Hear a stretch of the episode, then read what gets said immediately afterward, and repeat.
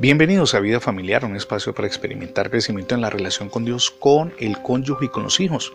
Comparto con usted el título para el día de hoy, Nuestro pasado quedó borrado.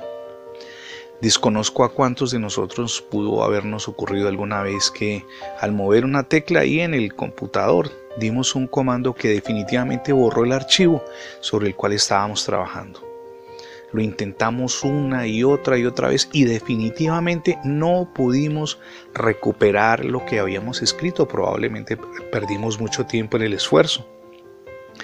Esa es la mejor imagen que puedo compartir con usted acerca del perdón de Dios de nuestros pecados, cuando ustedes y yo nos apropiamos de la gracia, gracia que hizo posible Jesús al morir en la cruz, porque borró todos nuestros pecados y nos abrió las puertas para una nueva vida. Eso es real cuando nos apropiamos, insisto, de la gracia de Dios. Cuando vamos al libro de Levítico capítulo 1, por ejemplo, encontramos que siempre para que el pueblo fuera perdonado de sus pecados era necesario sacrificar un cordero. Era inevitable para poder que Dios les aceptara. Estamos hablando del antiguo, del antiguo pacto. Tan pronto como el que presentaba el holocausto ponía la mano sobre la víctima, es decir, sobre el cordero, ese cordero era aceptado delante del Señor. Ahora pensemos en el nuevo pacto en el que estamos. Con cuánta más razón Cristo es nuestra víctima propiciatoria delante del Padre, cuando usted y yo nos apropiamos por fe de la obra que Él hizo en la cruz.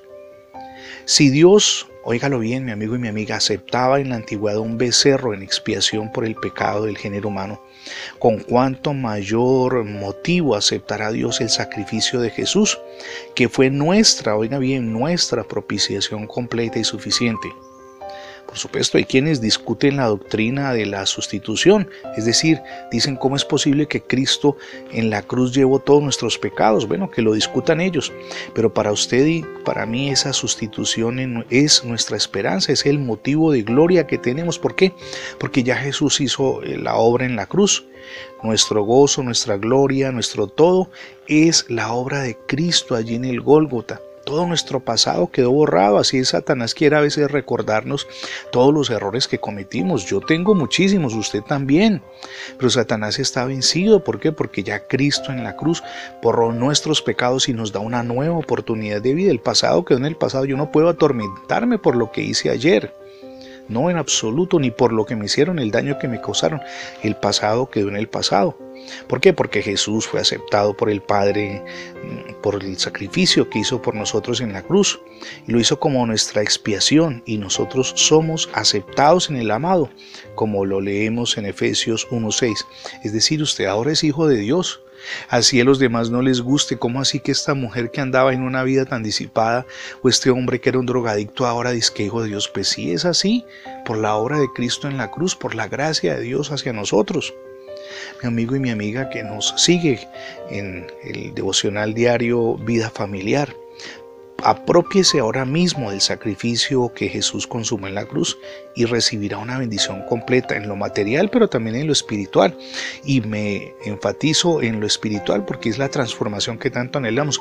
¿De qué nos sirve tener propiedades materiales, posición, reconocimiento, etcétera, si nuestra vida interior es definitivamente un caos? No, es importante la transformación y el milagro que Dios hace en nuestro mundo interior, en nuestra vida espiritual. Si usted nunca se ha apropiado de la fe, pues hombre, extienda por fe y con fe su mano hacia Cristo. Acéptelo como su Señor y Salvador. Puedo asegurarle que su vida va a ser transformada. Obviamente nosotros vivimos el proceso pero delante de Dios, desde el momento en que aceptamos a Cristo, ya somos santos, justificados, regenerados, desde el momento en que aceptamos a Cristo. Nosotros humanamente vivimos el proceso el día a día, pero delante del Padre ya somos justos totalmente y santos. Por eso así nos ve Él por la obra de Cristo en la cruz.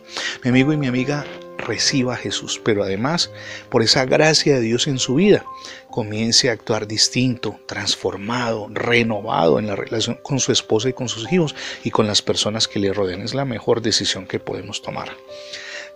Gracias por escuchar las transmisiones diarias de vida familiar en la radio y en el formato de podcast. Recuerde que ingresando la etiqueta numeral devocionales vida familiar en internet tendrá acceso a todos nuestros contenidos alojados en más de 20 plataformas. Le animo también para que nos escriba a radiobendicionescali.gmail porque, hombre, pues para a vuelta de correo enviarle el libro en formato electrónico, Cómo edificar familias sólidas. Será un gusto además tener contacto con usted. Somos Misión Edificando Familias Sólidas y mi nombre es Fernando Alexis Jiménez. Dios les bendiga hoy, rica y abundantemente.